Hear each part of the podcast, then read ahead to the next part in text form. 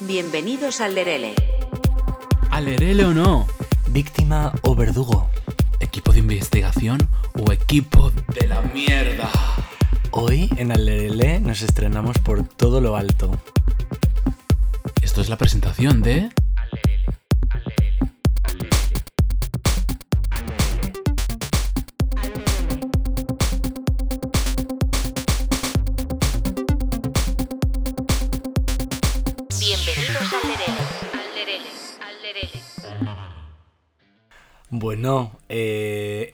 aterrizado. Bueno, bueno, eh, no voy a dejar de decir que la introducción que acabamos de escuchar la hemos hecho nosotros. Realmente años para producir un disco y resulta que acabamos de hacer una canción en dos horas. En media hora. Eh, bueno, aquí esto queda aquí, esto el día de mañana si trasciende, Lady Gaga, pues ya sabes. Bueno, pues vamos a empezar este maravilloso podcast diciendo quiénes somos, que somos Alerele, un podcast que va a tratar eh, bueno, diferentes temáticas según la semana y que iremos descubriendo poco a poco. Mm, acaba de chillar la señora que tenemos al lado encerrada. Es un podcast nuevo, es un podcast locos. es un podcast, bueno, un poco precario, pero es un podcast con mucho cariño, mucho amor y mucha verdad. Estamos empezando en el garaje de nuestra casa, así que no seáis muy, muy duros con nosotros, ¿vale? Iremos mejorando cada, cada día. Y que vamos a contar más, yo soy Darko, no sé si hay gente que me conoce, si no, pues hola, soy Darko. Pues a ver, por favor, cariño, ¿quién no te va a conocer ahora mismo en el panorama nacional Bueno, e internacional? Señora. conocida mundial. Eh, bueno, yo soy Mr. Animelo, integrante de las Party Shade. Que están de Y- viaje. Que están de, están de viaje. Y bueno, durante un corto tiempo también tuve mi propio espacio en la YouTube. Pero bueno, eso ya es pasado, hay que mirar adelante. ¿Y qué venimos a hacer? Pues bueno, eh, en este podcast maravilloso eh, lo que vamos a hacer es tratar diferentes temas. Hoy os vamos a decir que hay diferentes secciones que pretendemos que descubráis a medida que las vayamos abordando. En este primero, como va a ser de presentación para que veáis un poco el funcionamiento, pues vamos a hacer una de las secciones que es eh, ¿Qué me estás contando? Que entre la, que entre la intro, esta intro la verdad no es, no, no es nuestra producción, pero no nos pidáis tanto. Es que, a ver, nos gustaba tanto que para qué hacerla. ¿Qué me estás contando? Y empezamos, estrenamos nuestra sección que me estás contando. Básicamente os vamos a contar, porque hoy es la primera vez, si no os va a parecer todo un poquito shocked. Vamos a hacer una especie de mini review de las noticias eh, más extremas de, de la semana. Eh, estas noticias hay que hacer una mención especial, nos las ha preparado nuestro road, Road manager. Manager. Un saludo Eh, desde aquí, cariño. Ya te pagaremos cuando saquemos algo de dinero. Mientras tanto, pues como los becarios aquí en España, a dos velas. A ver si la señora Bueno. Yolanda Díaz regula esto. Le estamos dando experiencia. La Mientras experiencia. tanto, nos aprovechamos. La experiencia es algo que siempre se gana. Y bueno, pues vamos a leer estos titulares. Nosotros no sabemos, la verdad, somos unas personas que vivimos un poco ajenas a, a la realidad. A ver, es que sinceramente te digo, yo desde que vino todo este tema de la pandemia ha sido mala noticia tras mala noticia y yo ya paso de ver las noticias porque es todo malo. A ver, las noticias realmente yo creo que esa es la finalidad. También es verdad que la noticia es curioso porque es como un bucle, ¿no? En plan, el COVID lleva siendo noticia dos años. O de repente pasa no sé qué. Y es una noticia que se extiende durante seis meses. Que yo entiendo que las cosas no pasan ni chimpum, pero yo creo que es un poquito, ¿no? Ya, bueno, pues a ver qué, qué es lo que va a pasar aquí. Sácame las noticias, a ver qué es lo que ha pasado en, Pues en el mundo. vamos a ver nuestro primer titular. Detenido en Valencia por pegar e insultar a la mujer que cuidaba en silla de ruedas a cambio de alojamiento. ¿Qué? Yo, a ver, es que llega un momento en el que pienso, mm, o sea, no dudo que las noticias son reales, ¿no? Pero... Ha pegado a una persona con movilidad reducida que le tenía en su casa. Para que le dé alojamiento. Ah, claro, como estas casas o como estos sitios también, que es muy común, que se alquilan a cambio de sexo, pero esto lo hacía a cambio de, la- de que la cuidase a la señora. ¿Cómo? ¿Cómo? ¿Cómo? ¿Cómo? Yo estoy un poco perdido. Hija mía, lo que hacen últimamente es ofrecer alojamiento, es decir, una habitación sin pagar y a cambio pues o es sexo o a- como en este caso eh, estoy yo viendo que estaba cuidándola a cambio del alojamiento. O sea, es prostitución encubierta. ¿Me Pues quieres si decir? tienes cubrienta, eh, sí, yo qué sé qué pasa, pero estas cosas se dan. Pues fatal, ¿qué vamos a opinar de esto? Otra mujer, esto no sé, o sea, es un poco extremo, ¿no? Chanel Terrero. A veces me despertaba llorando y me di cuenta de la importancia de la salud mental. Pues sí. Hombre, yo creo que no hace falta levantarte llorando para saber la importancia de la salud mental.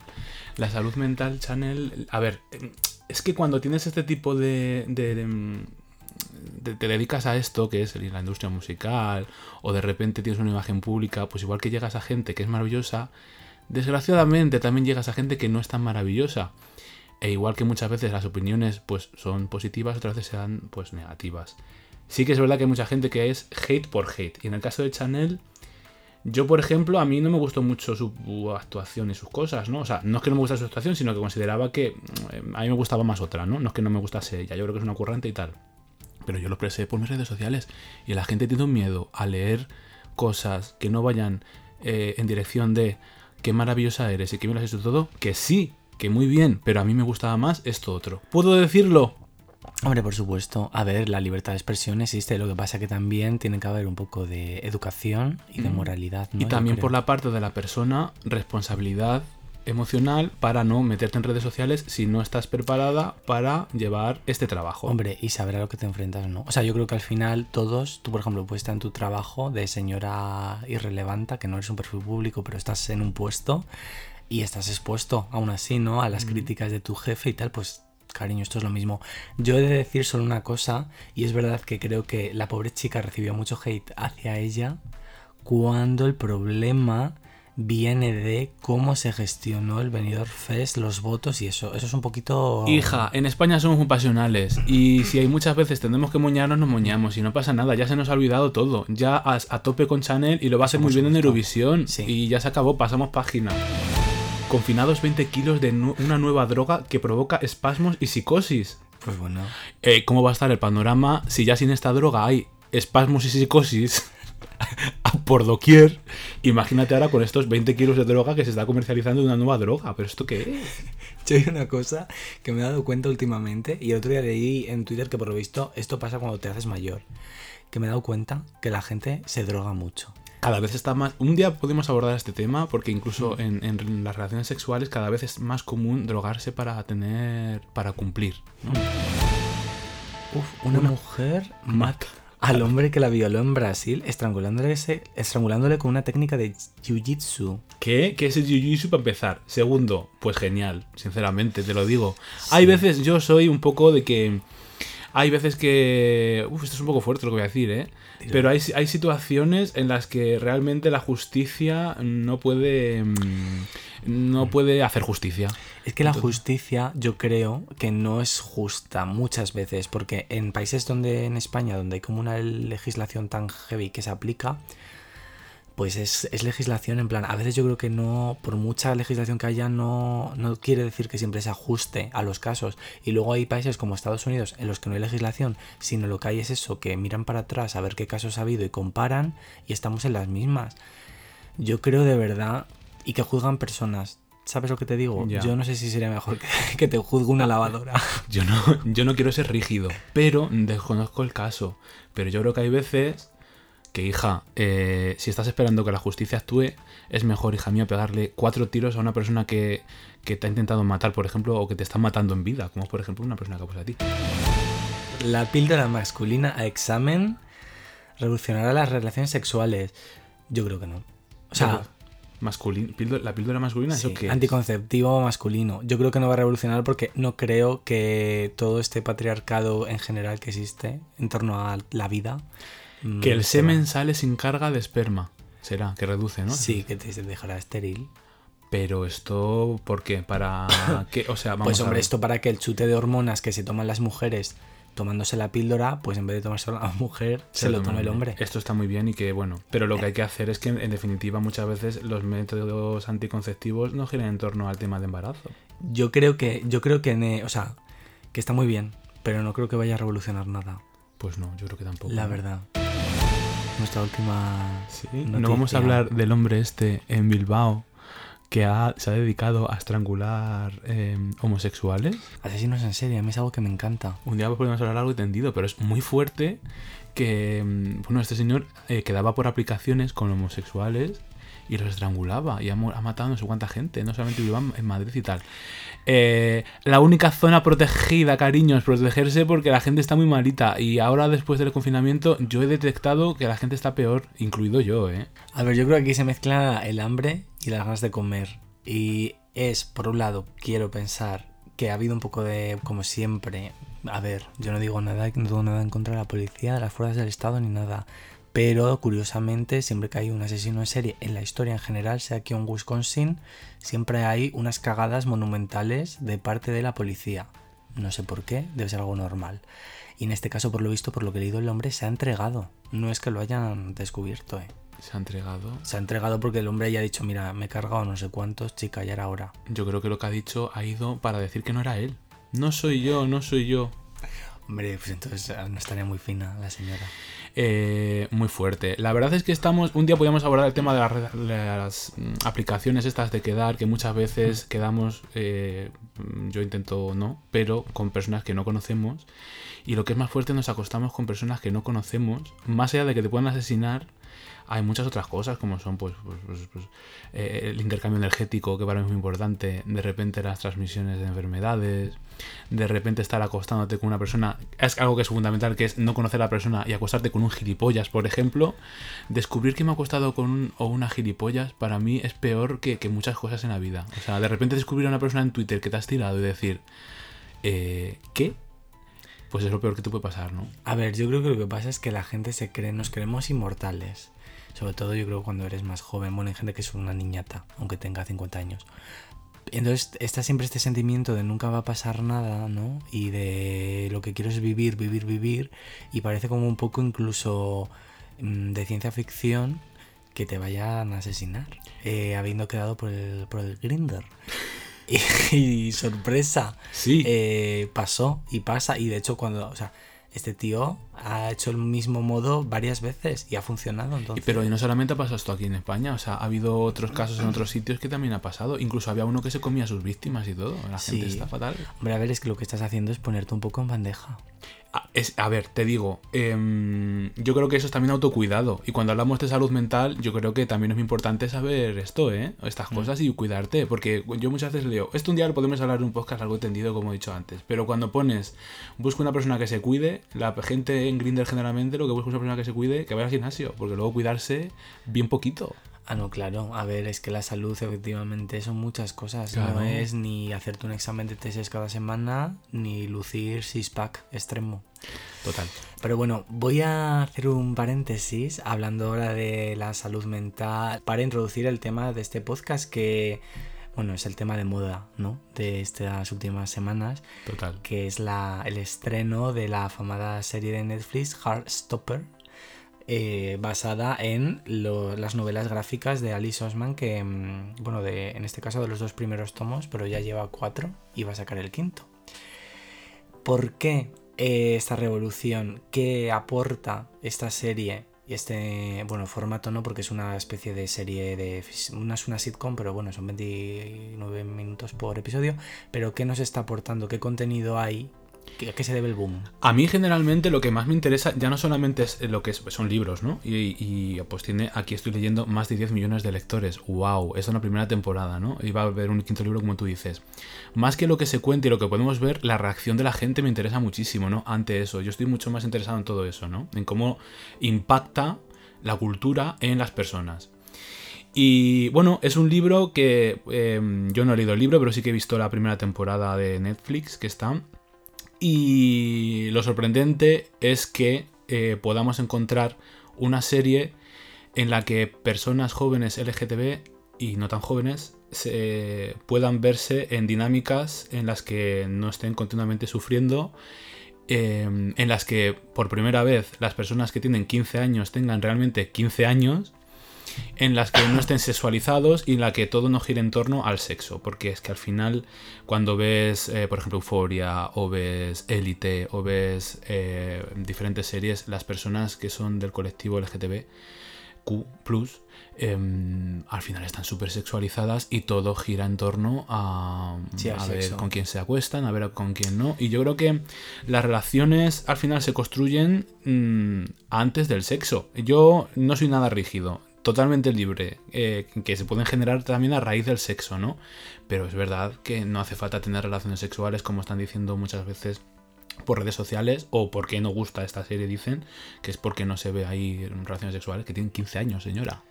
Es que yo creo que, o sea, por un lado creo que esta serie juega un papel fundamental por dos motivos. Bueno, primero porque yo quiero pensar que es un reflejo de cómo eh, todos los jóvenes que pertenecen al colectivo eh, están ya viviendo y, y gestionando un poco todo, ¿no? O sea, quiero pensar que esto ya es lo que hay. Simplemente, pues tú eres adolescente, te haces preguntas, como yo creo que, bueno, yo creo que hay gente que tampoco se pregunta muchas cosas de la vida, pero bueno, creo que es un poco lo natural y las afrontas de forma natural y ya está. Y que eres homosexual, que eres bisexual, que eres asexual, que eres pansexual, que eres lo que sea, me da igual. Ya está, todo forma parte de, un, de una, pues eso, de la vida. Quiero pensar por un lado que está muy guay y luego quiero pensar que por otro lado también en nuestra generación, que es una generación que ya sinceramente, pues ya son casi 15 años por delante, una vida, toda una vida, eh, pues hombre, es bonito ver esto, porque es verdad que todos nuestros referentes, sobre todo, yo creo, de personas únicamente homosexuales, porque de la bisexualidad no se hablaba, de la transexualidad era lo peor, o sea, eh, hablo en, en televisión y en medios, era un patrón. Al final, en el caso de los hombres, era una persona súper amanerada, que vestían todos de una forma concreta, eh, gesticulaban de una forma concreta. Estereotipos. Eh, sí, entonces es, era, era como algo muy forzado, ¿no? Era como el payaso que sí o sí lleva la nariz roja, sí o sí lleva la cara blanca, tal. Y, sin embargo, en este caso, son dos chicos de instituto. Eh, hay un chico que, bueno, es abiertamente gay, pero sin más. Y sin embargo, eh, se enamora del, del guay del instituto. Eh, y en otra serie esto hubiera acabado muy mal, estoy segurísimo. A ver, yo, em, el hecho de que mm, te pongas ropa femenina y ta, ta, ta, ta, ta, ta, me parece maravilloso, ¿no? Pero sí que es verdad que al final, toda la representación que hay en, en la cultura, al final, cómo se dibuja los perfiles, eh, por ejemplo, de homosexuales o de lesbianas o tal, son clichés absolutamente, ¿no? Y al final es lo que la gente cree que tiene que ser. Al igual que muchas personas trans tenían a la veneno y pensaban que eso era el único modelo de persona trans, pues no, hay muchas realidades, ¿no? Y hay muchos modelos muy diferentes y no tienes por qué ser una cosa u otra. Eh, entonces, pues eh, a lo mejor a lo largo de tu vida te vas arrimando a ser más femenino, ser más masculino, una cosa u otra, que eso está estupendo, ¿no? Pero al final la representación sí que es verdad que eran como clichés. Eh, a mí lo que más me ha gustado realmente eh, ha sido pues eh, ver por primera vez representación en la que yo pueda empatizar y pueda entender, por ejemplo, del tema de la bisexualidad, ¿no? Eh, luego contaré un poco mi experiencia, pero sí que dije, jolín, es que es muy, muy como yo también lo viví, ¿no? Las preguntas que te haces, eh, estás cambiando, qué está pasando, eh, qué te está ocurriendo, ¿no? Cuando de repente descubres, ¿no? Luego contaré un poco también mi experiencia en la sección Mis Memorias. Y a mí me gustaba mucho lo que decía al principio, ¿no? La reacción de la gente. ¿Qué, ¿De qué se queja la gente viendo este, este, esta serie, ¿no? Que es a lo que al final más ha llegado. Hay una, un sector que dicen, el que he comentado ya, es que no hay relaciones sexuales, por lo tanto no es real. Señora, con 15 años eh, estás pensando en otras cosas y no estás pensando en acostarte a la persona que tienes enfrente. E insisto, hay muchas personas que son eh, asexuadas o tienen libido baja y no tienen por qué estar continuamente pensando en sus relaciones afectivas o que giren en torno al sexo. Y además siento que muchas veces, incluso yo me he podido conocer a personas que son eh, homosexuales, pasivos, que muchas veces lo son porque su libido es baja. Y, y al final la única manera de tener relaciones sexuales es eh, a través eh, a- del del ano, ¿no? Sí, a lo mejor es más fácil tomar esa posición que Sí. asumir. Y que- puedes, y puedes llevar el ritmo que requiere la sociedad que tienes que llevar. eh, O a lo mejor tener relaciones sexuales todos los días, o tres veces en semana, o una vez en semana, que no las tendrías de manera natural. Yo he conocido a muchas personas que son así. A ver, muchas, tampoco soy aquí. También es que yo creo que, a ver, yo soy como muy extremo con las comparaciones, pero a mí que una persona diga que esta historia no es 100% real porque no hay relaciones sexuales, es como si tuviese una película, el protagonista en las dos horas no se lava los dientes y entonces ya no puede ser una historia basada en un hecho real. Tampoco se duchan ni cagan. Exacto, entonces es tan relevante para contar una historia de amor eh, que haya sexo. Si no hay sexo ya entonces es mentira.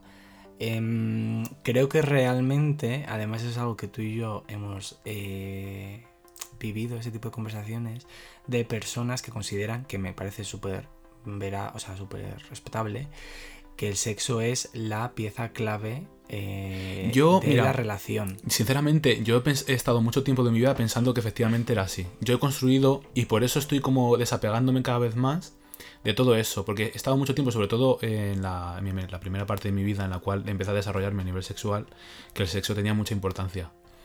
Y, muy alta importancia. Y además construía todo mi afecto en torno en eh, cuán cachondo me pone la persona. Pero cuanto más relaciones vas teniendo, cuanto más personas conoces y cuanto más vas viviendo, te das cuenta que sí, tiene importancia, todo tiene importancia, pero efectivamente, todo lo tiene. Y hay veces que el afecto eh, se construye a raíz de eh, la persona cuán cachonda te ponga. Y hay veces que las cosas pasan al revés. Una persona que no te pone nada, de repente descubres que mm, te cuida mucho, eh, te trata súper bien y al final te das un beso con esa persona y dices, eh, ¿qué?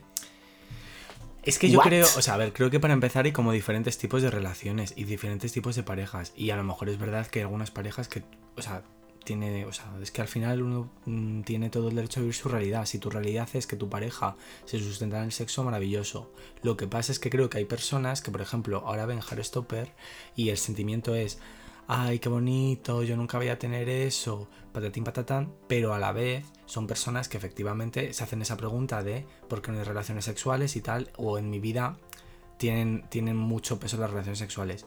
Que no es que sea incompatible, pero si tú ya en una historia en la que el grueso, lo importante de la historia, mm, deja a un lado el sexo porque es que no tiene nada que ver, lo echas en falta, pues es que a lo mejor también toca el momento de asumir que tú a lo mejor esa historia tal cual pues no la podrías implementar en tu vida, porque en tu vida hay otras prioridades. Yo conozco personas que son sexualmente muy activas han conocido el amor y son dos personas iguales. O sea, yo, yo soy- no soy nada rígido para decir si una cosa funciona o no. Yo creo que todo puede, puede funcionar, ¿no? Pero sí que es verdad que si te tomas una posición en tu vida es muy difícil tomarlas todas. Y aquí entra mi realmente crítica a todo esto y es que las personas, luego hablaremos de ello, mandando al pedrete en una de las secciones, las personas que quieren vivir eh, todo lo posible y viven en la sensación constante de que se están perdiendo absolutamente todo, ¿no? Es decir, no solamente quieren ser Thor, sino que también quieren ser Cruella de Vil y también quieren ser Ariel o Úrsula. Entonces, o eres una cosa u otra u otra, no puedes pretender vivir todo. Y yo creo que la vida, y una de las cosas que mm, la gente dice que se ha sentido fatal viendo la serie es que tienen la sensación de que han tenido eh, una adolescencia que les han robado. Y yo creo que la sociedad condiciona a todo el mundo, ¿no? Y es verdad que hay mucha gente que le ha condicionado todo esto y tal y cual. Pero también nos condiciona a trabajar todos los días a la hora de conocer una persona. También nos condiciona muchas cosas, ¿no? Entonces, eh, condicionantes no solamente tiene el colectivo, sino que yo creo que tiene absolutamente todo el mundo. ¿Qué es una putada? Sí, es una putada que las cosas nos condicionen. Pero la vida es esto. Y muchas veces somos eh, en base a todos los condicionantes. Yo creo que el problema, sumado a eso, es que también, o sea, al igual que la gente ahora mismo estamos en, un mood, yo creo, generalizado, ¿no? De que efectivamente parece que vivir es el hecho de acumular, que yo estoy de acuerdo con eso, pero no al extremo, ¿no? Acumular experiencias y es como viajar, ¿no? Si no viajas estás muerto en vida y demás, son cosas que es al final idealizar la vida, igual que las personas que al final lo que hacen es idealizar todo, idealizar la pareja que quieren tener, idealizar la relación con los amigos. Y el problema es que yo creo que en ese transcurso de, eh, de idealizar absolutamente todo lo que te rodea, realmente te estás perdiendo lo que realmente te rodea. O sea, lo que no puede ser es que tú te vayas a un campamento y ya te vayas pensando en que quieres ser la gemela Olsen y tal. Porque es que entonces no vas a vivir tu vida real en ese campamento. Estás pensando en eso. O la gente que se va de viaje eh, pues por ejemplo a Los Ángeles y se va pensando que va a ser Pretty Woman, que eso es una maravilla, pues no cariño, porque Los Ángeles es un estercolero. Entonces, al final pasa lo mismo con esto, ¿no? Hay las relaciones de pareja, ¿no? Qué bonita la relación que tienen Nick y Charlie, es lo que yo quiero, es lo que yo quiero, es lo que yo quiero. Cariño, mm, no es lo que tú quieras. A ver, está muy bien que tengas las ideas claras, pero la vida yo creo que hay cosas que Hay no que es lo que tú quieras, es lo que va surgiendo, lo que vas encontrando, porque mm, ¿cómo puedes ir? O sea, yo no pretendo ir por la vida diciendo, ay, es que quiero este tipo de amigo, y hasta que no lo encuentre, yo creo que no, o sea, no es así, ¿no? La gente tiene como, sí, sí, total, porque muchas veces las personas cuando les preguntas o tienen una idea en la cabeza de lo que les gusta tan rígida que no se abren a posibilidades, ¿no? Al final preguntas, eh, ¿a ti cómo te gustan los chicos? ¿O a ti cómo te gustan las chicas? Y tienen como un perfil súper claro de cómo son, ¿no? Y a lo mejor tiene que ver muchísimo con lo que ya han vivido. Que hay muchas veces a lo mejor tienen mucho que ver con su primera pareja y quieren repetir lo que vivieron a lo mejor con la primera pareja. Yo para mí, lo que al menos a mí me ha servido durante toda mi vida es precisamente a eh, intentar no repetir como patrones que no han funcionado o intentar descubrir cosas nuevas en definitiva no ser como muy rígido con, todo lo que pensamos que nos gusta, porque yo creo que la vida es un poco sorprenderse y no idealizar absolutamente todo.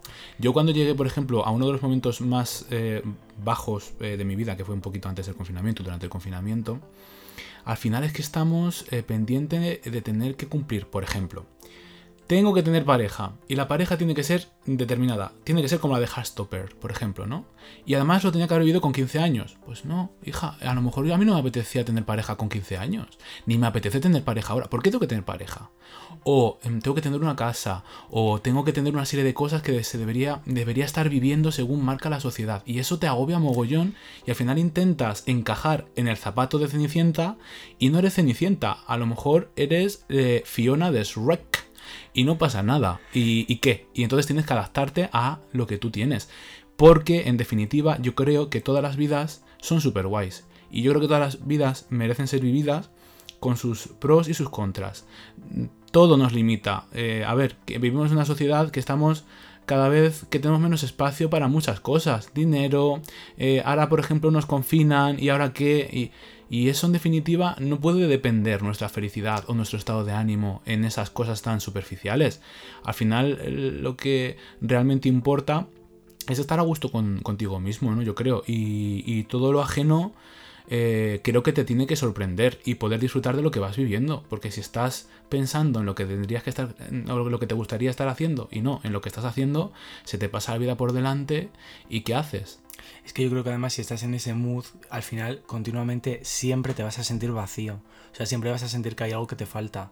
Porque si tú tienes las expectativas puestas en algo muy concreto, obviamente va a ser muy difícil que lo encuentres tal cual lo tienes en tu cabeza, porque al final es una proyección de tu mente que no existe, mm, vamos a asumirlo.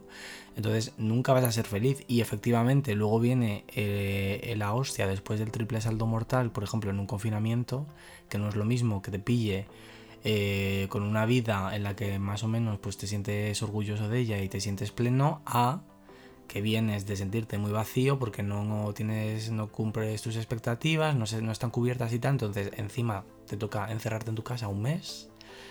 Entonces apaga y vámonos. Yo desde luego a ver a mí personalmente las cosas y no las cosas o sea las personas y no hablo ya de mi pareja hablo de mis amigos y en general Em, que más las mejores personas que tengo a mi alrededor son personas que yo no he buscado, son personas que han aparecido, eh, son personas que incluso han aparecido a través de otros amigos que resulta que no, tenían por qué estar ahí, de hecho ya no están, y yo no contaba con ello. Y al final yo creo que la sorpresa incluso es el doble, es, es grata por duplicado, porque al final eh, son personas que eso, no las estás buscando y resulta que pues aparecen, porque al final es que son, o sea, Estamos hablando de personas, estamos hablando de relaciones, no estamos hablando de me quiero comprar un modelito de Berska. Entonces son cosas que no puedes planear ni visualizar tan cerrado. Yo recomiendo al final, o al menos a mí lo que me ha hecho más feliz en mi vida es sorprenderme de cosas que yo pensaba que no, que no iba a vivir o, o no solamente dar oportunidad a, sino darme oportunidad a conocer, ¿no? Cuando al final te limita mucho, por ejemplo, eh, los temas físicos o los temas sexuales y tal y cual, estás perdiendo muchas cosas, porque al final es eso también, al final, ¿no? Entonces, bueno, esa es un poco mi opinión.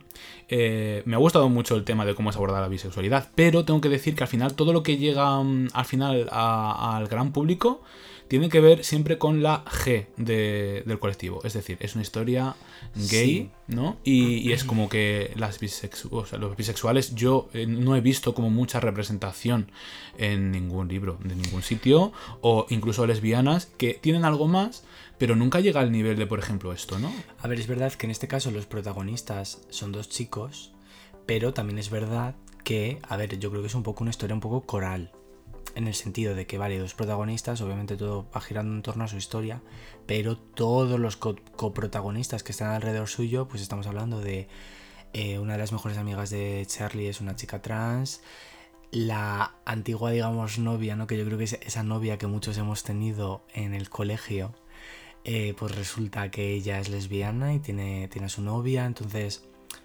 bueno, yo creo que sí que muestra un espectro que yo quiero pensar que además no es algo que muestre por, venga, ¿no? Vamos a meter aquí uno de cada, uno de cada casa, sino que quiero pensar que es que es, es la realidad, si es que la vida es así, eh, para, para mí, al menos como yo lo siento en mi vida y como me encantaría, la verdad, que fuera la de todos, que no nadie tenga que decir, tengo una amiga lesbiana, tengo una amiga trans, mm, que mm, vamos a ver, es que la vida es eso. Eh, y lo raro, yo creo que no es eh, el tengo un, sino no tenerlo, porque mm, al final llevamos, es verdad que llevamos tantos años y años y años en los que se nos ha implementado un chip, ¿no? Un sistema en el que parece que todo es o A o B, o hombre o mujer, o incluso o heterosexual o homosexual, y ya chimpún se acabó. Pero es que lo que nos está demostrando la vida, porque aquí eh, no ha venido nadie a inventarse nada, esto es algo que las personas son, porque lo son, de forma natural, y lo que nos está demostrando la vida es que esto es lo que hay. Entonces hay que asumirlo y no nos tiene que resultar, eh, o sea, que, que esta serie que Heartstopper, pues que es una serie preciosa, pero que no nos resulte eh, algo extraño, la novedad, no sé, o sea, Lo raro es que no haya eh, pasado esto antes, ¿no? Que no haya habido series que Claro, hablen lo, de lo todo raro, esto. por ejemplo, es que yo vea una escena en la que, por ejemplo, eh, Nick le está contando a su madre que Charlie es su novio y que la madre le diga algo tan básico como, cariño, siento muchísimo si esto me lo estás contando ahora porque antes has sentido que no podías hacerlo. Algo normal. Una madre que lo que quiere es eh, saber de su hijo y sentir que su hijo tiene la confianza para contárselo. Entonces, en ese momento la madre lo que está pensando es, ostras, espero no haber defraudado a mi hijo en ese sentido. Y es curioso que esto nos emocione, porque es casi de las pocas veces que vemos esto. Lo normal es que al hijo le echen de casa. Mm. O sea, en un montón de series, por ejemplo, hay una serie eh, también muy buena en Netflix, no sé si la has visto, Sex Education. No, no la he visto. Hay uno de los personajes que, es abiertamente gay, pero en su familia lo tiene que llevar súper secreto. Otro de los personajes también es bisexual. Bueno, yo creo que es bisexual, aunque tampoco lo dicen, pero bueno, también en secreto. Que sí, que también es una realidad. Sí, es la realidad que hemos vivido muchos. Pero mm, todo el rato esa representación, pues hija. Es como documentar, tratan de documentar un poco lo que es una realidad que hay mucha parte que, sí que es verdad que lo reprime y que no lo puede mostrar a la familia y tal igual. Pero igual que hay muchas personas que no lo pueden contar, hay muchas personas que sí lo pueden contar, etcétera, etcétera. Es muy curioso que la, eh, la persona que ha escrito estos libros es una mujer heterosexual, ¿no? Había crítica también en base a eso y es que otra persona que se hace abandonada del colectivo LGTB que no es, hetero- que no es eh, del colectivo y le estamos dando la fama para Bueno, es anecdótico, yo creo. A mí lo que me llama la atención es cómo muchas mujeres no solamente eh, escriben este tipo de libros que son eh, los protagonistas son gays, por ejemplo, sino que incluso ven porno gay. Me parece muy curioso, no sé. Pero al igual que hay heterosexuales que también ven porno de Es, lesbianas. es que, o sea, ¿por qué no?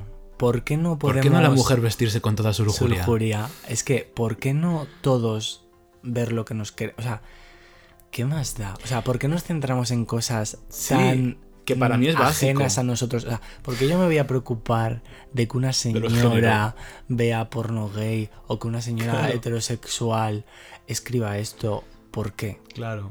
O sea, eh, no sé O sea, porque además luego todas esas personas, o un porcentaje, estoy segurísimo, que se quejan de este tipo de cosas, luego están subidos en el orgullo, en una carroza a lo mejor de Dunkin' Donuts, que es una empresa que a lo mejor a lo largo del año no aporta absolutamente nada al colectivo, pero ese día sí te puedes subir en tanga y con una pistola de burbujas a la carroza. Y estas personas, yo ya quiero mm, mm, tirar una mierda ya al ventilador y que nos salpique a todos.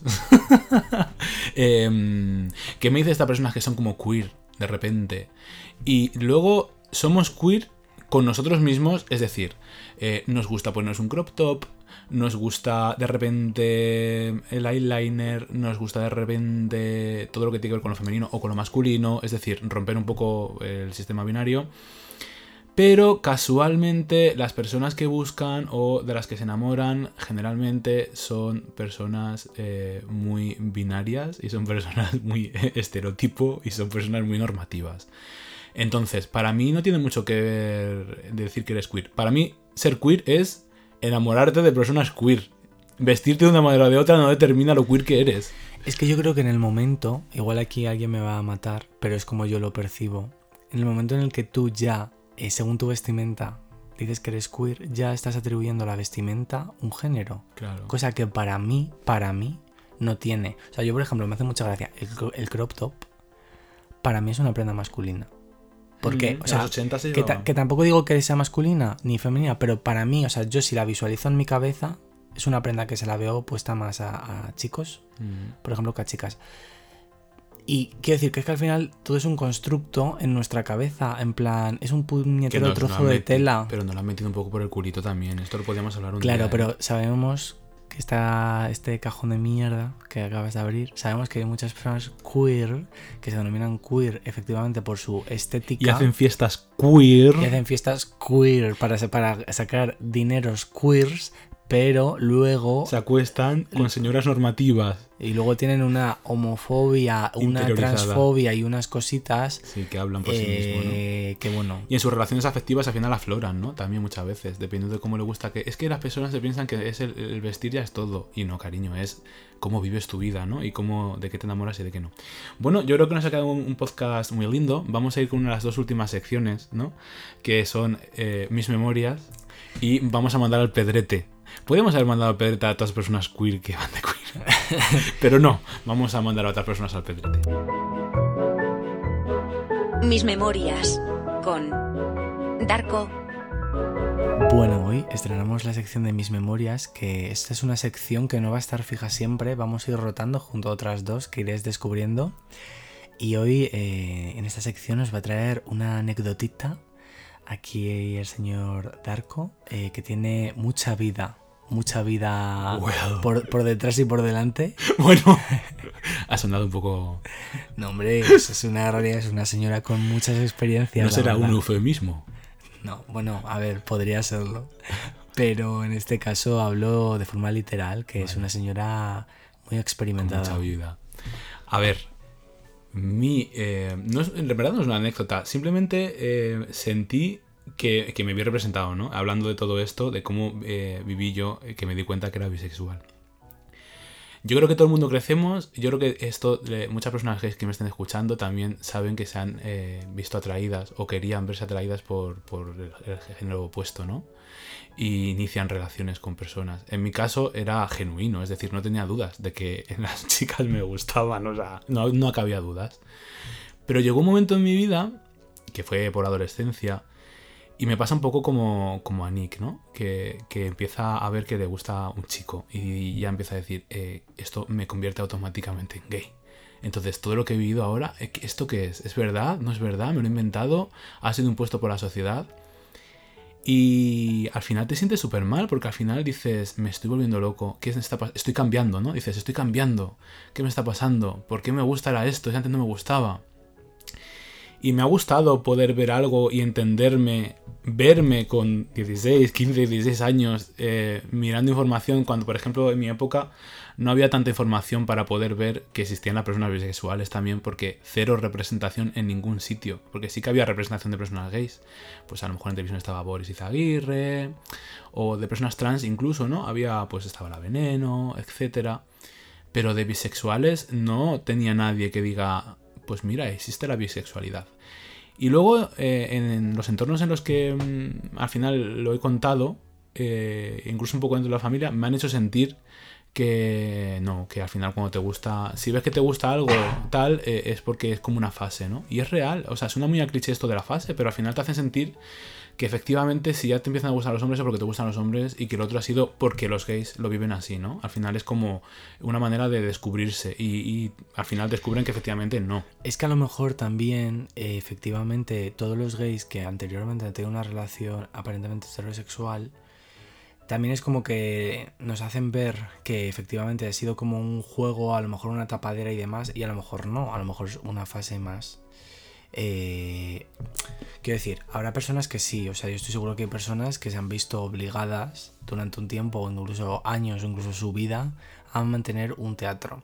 Pero creo que también hay otras personas que, ¿por qué no? O sea, es que el problema es que al final parece que siempre efectivamente tienes que estar en una casilla, incluso lo que tú dices, o sea, había representación, por supuesto, de personas eh, gays, pero yo creo que era negativa, igual que de las personas trans. Era horrible la representación que había. Incluso yo creo que esa representación te podría hacer ver, mm, identificarte, pero a la vez generar un rechazo enorme. Tampoco creo que horrible, quiero decir, era una realidad. Eh, eh, yo creo que, por ejemplo, la representación de Boris Izaguirre, eh, no creo que fuese, o sea, no creo que fuese horrible, ¿no? Sí que es verdad que era un poco espectáculo y show, y que a lo mejor tú no querías ser eso, ni te apetecía, ¿por qué tengo que ser yo Boris Izaguirre? Me tengo que bajar los pantalones, piti, piti, piti, piti. No, pero Boris es muy guay y todas las personas son muy guays, pero yo no soy eso. Claro, a ver, y, y te digo pensabas, horrible- y te pensabas que a lo mejor el decir que eras gay ya te convertía radicalmente en Boris, ¿no? Claro, no, o que ibas a o que ibas a llegar a ser eso, ¿sabes? Porque al final cuando tú eres una persona, un niño, un adolescente eh, que no tienes esa información, al final te fías de lo que vas viendo. Entonces, o sea, cuando decía horrible me refería, por ejemplo, más en el hecho de las personas trans. Eh, de hecho, hace poco yo revisité el programa de Parle Vosté, este famoso, de Ujú. Manuel Trasovares.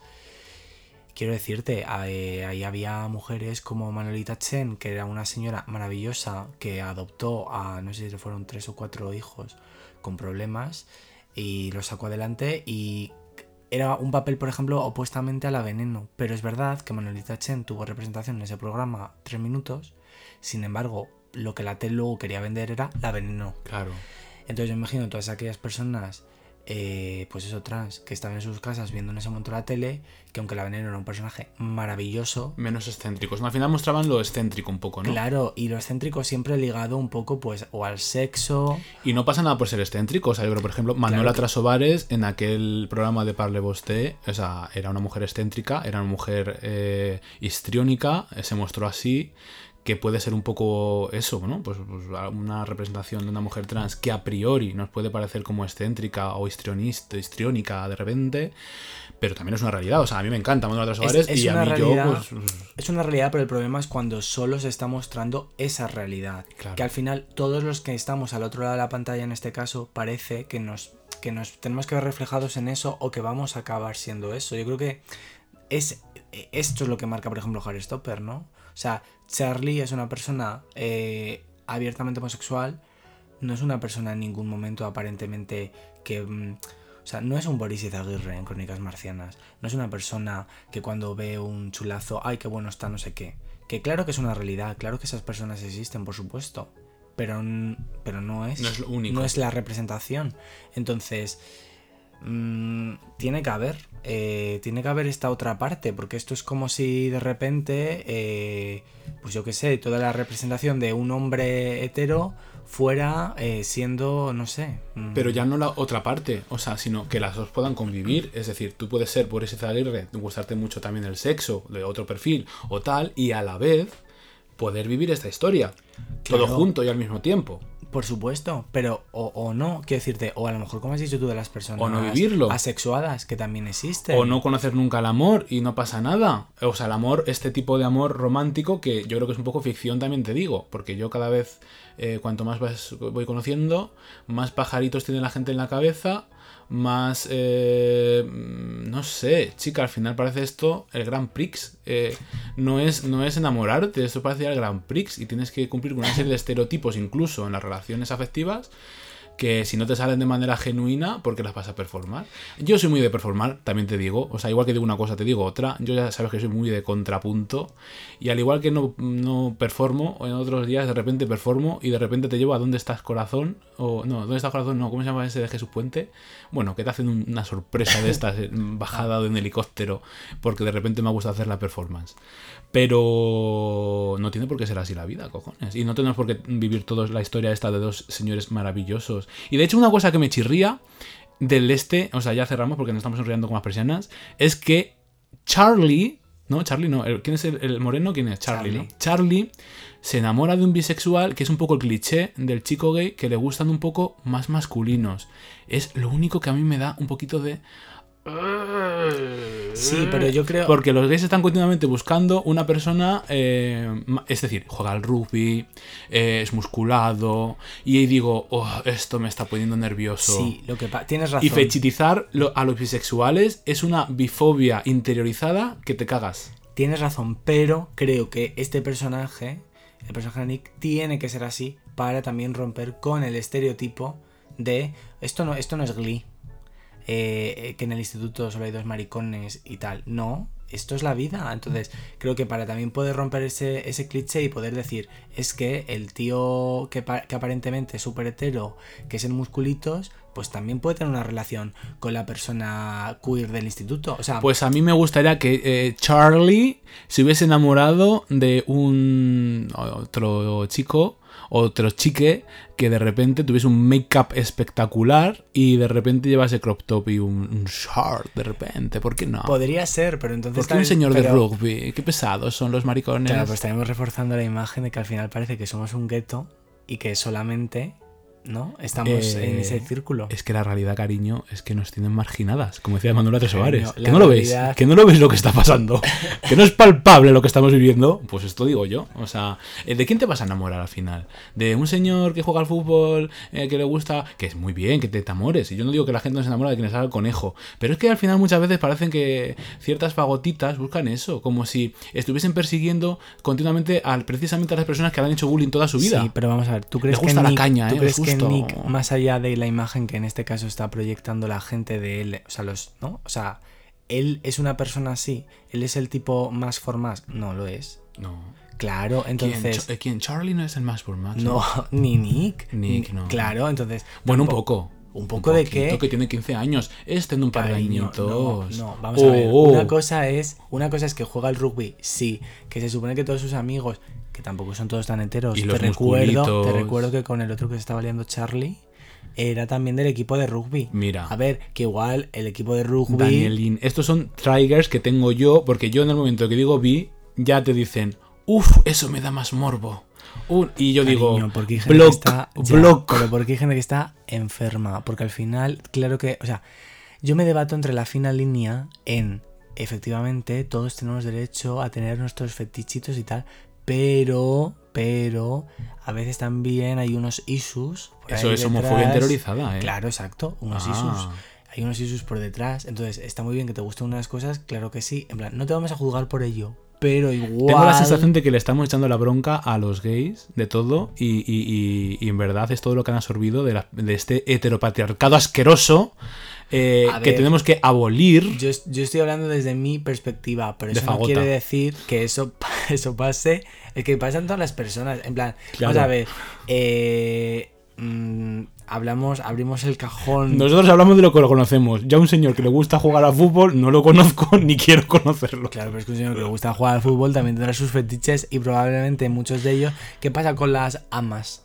Las mistress. Estas. Las Miss y todo Los eso. señores que les gusta que una Ser señora le, le sodomice. Cariño, está muy bien que tengas ese fetiche, Ah. pero igual un poquito de terapia para ver de dónde viene eso. Ay, pues vamos a mandar al pedrete. Ya vamos a cerrar mandar al pedrete a alguien, Dani. Esta semana, mandamos al pedrete a... ¿A quién quieres mandar al pedrete?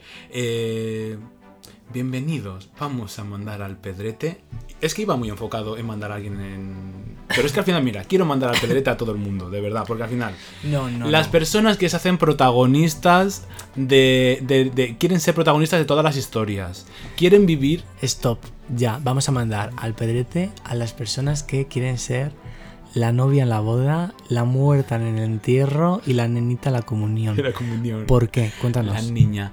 Porque todo no se puede vivir. Si vives A, muchas veces no puedes vivir B. Y si vives B, muchas veces no puedes vivir C. Y no puedes ser protagonista de absolutamente todas las historias. Y tu vida te va a llevar por unos caminos. Y no es en la vida, no es el camino de la persona que tienes al lado, de tu amigo, de tu amiga.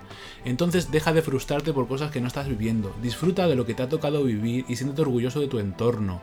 Y hija, no seas rígida. Déjate sorprender por la vida. Y no te acuestes nunca con un hetero, jamás, ni busques heteros.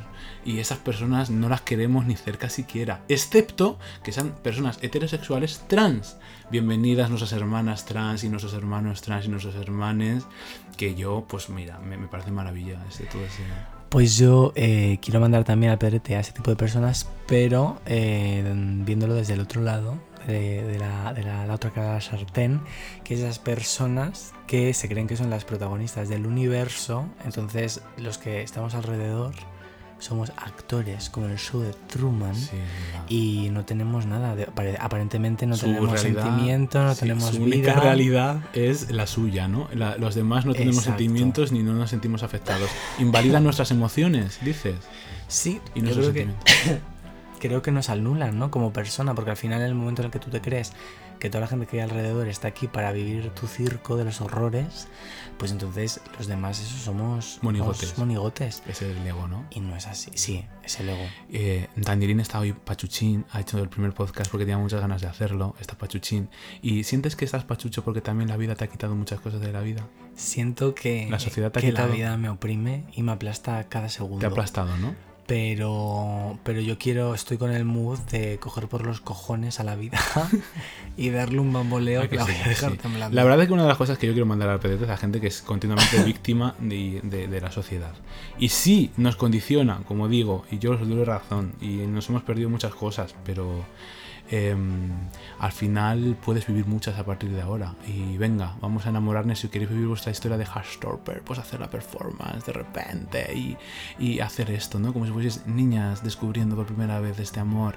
Y yo invito a, a no ser, a ser esa víctima continuamente.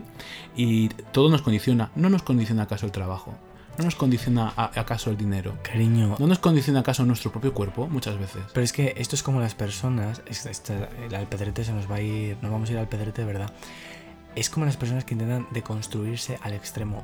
Todos somos producto de todos los condicionantes que nos rodean y que nos han rodeado. ¿Sabes de qué quiero hablar en un podcast también? ¿De qué? Quiero hablar de esas personas que eh, les gusta tener relaciones abiertas, pero en verdad no las pueden tener porque se vuelven tarumbas, no las saben gestionar, pero quieren tenerlas y dicen, no, yo quiero una relación abierta y luego es todo un desastre. Porque- Eso es, Ah. no se puede querer, se tiene que poder en la vida, no es querer, es poder. Bueno, hija, Aquí hay mucho romano enterrado. Vamos a hablar de muchas cosas. De hecho, podéis decirnos en nuestras redes sociales que es al barra baja lerele aquellos temas que os gustarían que tratásemos o vuestras es- propias experiencias, porque habíamos pensado en una sección en la cual nos contaseis vuestras experiencias y contarlas aquí y poder aconsejaros con nuestras cosas que tenemos aquí, nuestras eh, experiencias. Yo puedo aconsejar un poquito en base a mi propia experiencia vital, que no digo que sea como absoluta ni que tenga relación absoluta, pero este es mi prisma de la vida. ¿Qué os parece? Vamos, me parece bien. O sea, has, has hecho bien en desvelar esa sección porque tiene todo el sentido. Sí, ¿no? Eh, queremos daros vuestros 5 minutos de gloria. Eh, Well. Bueno, de gloria, quiero decir, a mí tampoco creo que a estas alturas nadie tenga que dar nada a nadie, pero queremos daros el espacio de aproximadamente unos 5 minutos. Pues nos contéis lo que queráis, una desgracia. Vuestro té, vuestro té. El- a ver, si serviste, la verdad, aquí siempre vais a ser bienvenidas.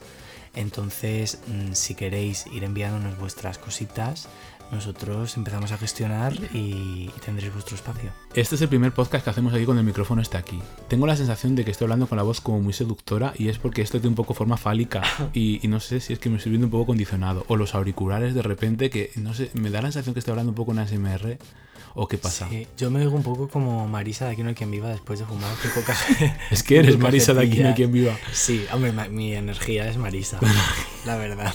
Yo me siento un poco eh, con la voz, no sé, me, me siento raro. A ver si me aclimato porque esto es el primer podcast. Espero que os haya gustado. Así que bueno, os quería mandar todos a tomar por el culo también. ¿eh? Hala, que entre la, que entre la outro. Adiós.